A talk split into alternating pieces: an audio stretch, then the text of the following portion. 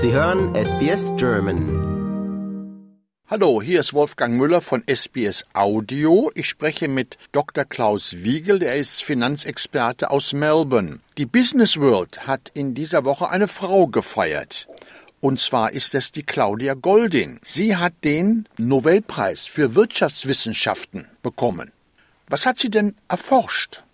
Sie hat vor allen Dingen die Arbeitsmarktlage von Frauen über die letzten 200 Jahre erforscht und versucht, die Unterschiede in der Bezahlung zwischen Männern und Frauen zu begründen oder zu sehen, was zu diesen Unterschieden geführt hat. Ja, das ist ja ein Unterschied, der viele Frauen ärgert. Sie haben die gleichen Jobs wie die Männer und werden nicht so bezahlt. Was hat denn Frau Goldin da rausgefunden? Es sind einige Sachen. Eine ihrer größten so Erfahrungen ist, dass sie nicht so gesagt hat, dass Männer und Frauen im gleichen Job nicht so bezahlt werden, aber dass viele Männer höher bezahlte Jobs haben als Frauen.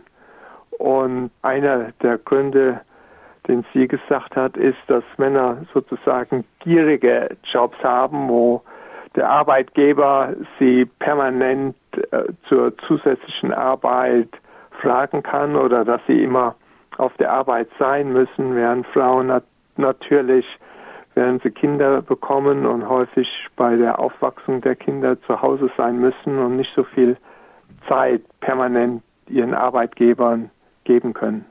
Naja, das ist ja etwas, was schon meine Mutter und meine Großmutter wussten, dass wenn man Kinder hat, dann verbringt man viel Zeit zu Hause. Meine Mutter hatte vier Kinder. Das heißt, natürlich, wenn man nach dieser ganzen Kinderzeit wieder in den Beruf zurückkehrt, dann sieht man alt aus. Man hat ja dann viel von der Entwicklung auch verloren und vergessen. Ja, ja, und man hat diese Erfahrungen nicht, man hat nicht so viel Kontakt und das ist auch eine der unüberraschenden äh, Erkenntnisse, dass ich sage, dass viele junge Leute, Mädchen und Jungen sozusagen, wenn die aus der Uni kommen, und dann in den Arbeitsmarkt gehen, etwa gleich verdienen und dann, nachdem Frauen ihre Kinder gehabt haben, diese Bezahlungsspanne sich entwickelt und dann im Laufe des Lebens auch größer wird. Ja, das geht ja schon beim Vorstellungsgespräch los. Also wenn die Frauen gefragt werden, wenn es junge Mädchen sind, ob sie auch mal Kinder haben wollen, die sagen ja, hm, dann denkt mancher Personalchef schon, vielleicht doch nicht die und besser eine andere oder einen anderen sollte nicht so sein, aber das ist eine der Sache.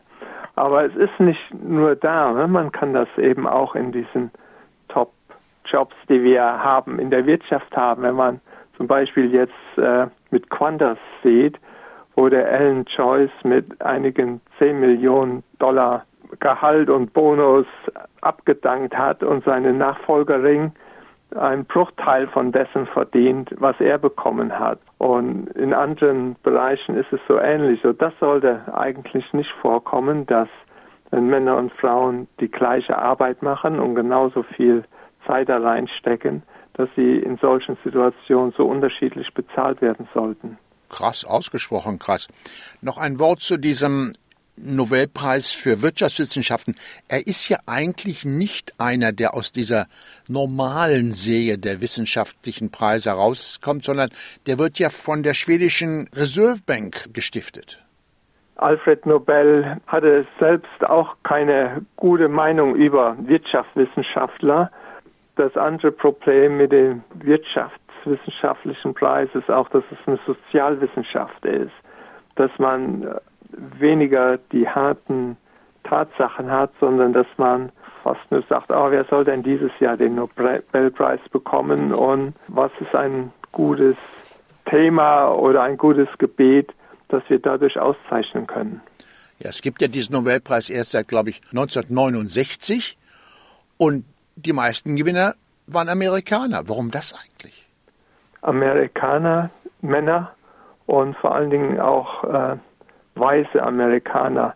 Eine der Sachen ist, dass äh, wir eben auch darin den Unterschied sehen, dass äh, eben eine Präferenz für Männer verglichen mit Frauen da ist, dass äh, die amerikanische, die anglosächsische Wissenschaft Grundlage war und dass die Leute, die die Nobelpreisträger gesucht haben, nicht in anderen Sprachen die Wissenschaft beurteilt hat, wie zum Beispiel in Deutsch, Italienisch, Französisch oder Chinesisch und von daher eben eine sehr, sehr starke Konzentration auf weiße männliche US-Wissenschaftler war.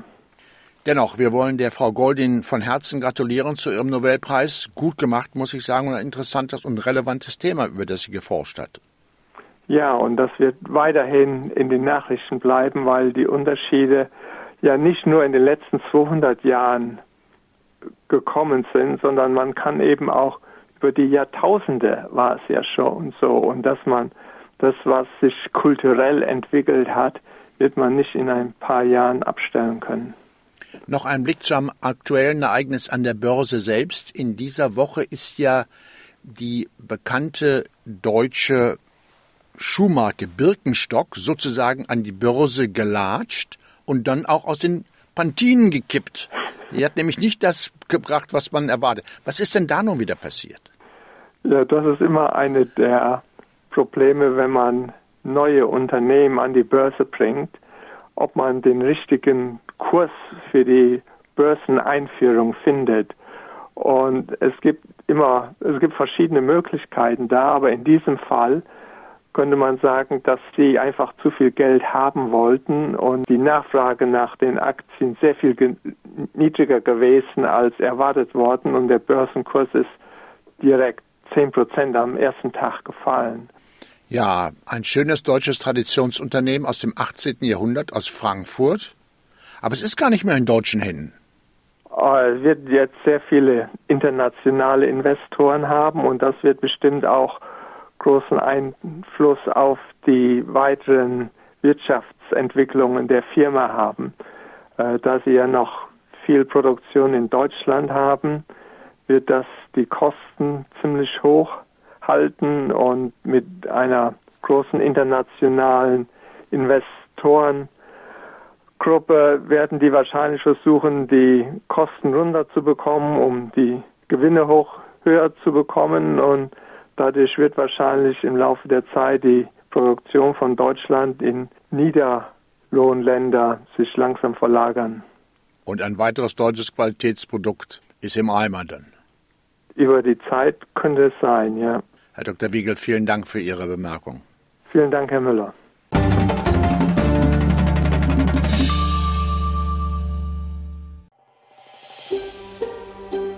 Lust auf weitere Interviews und Geschichten?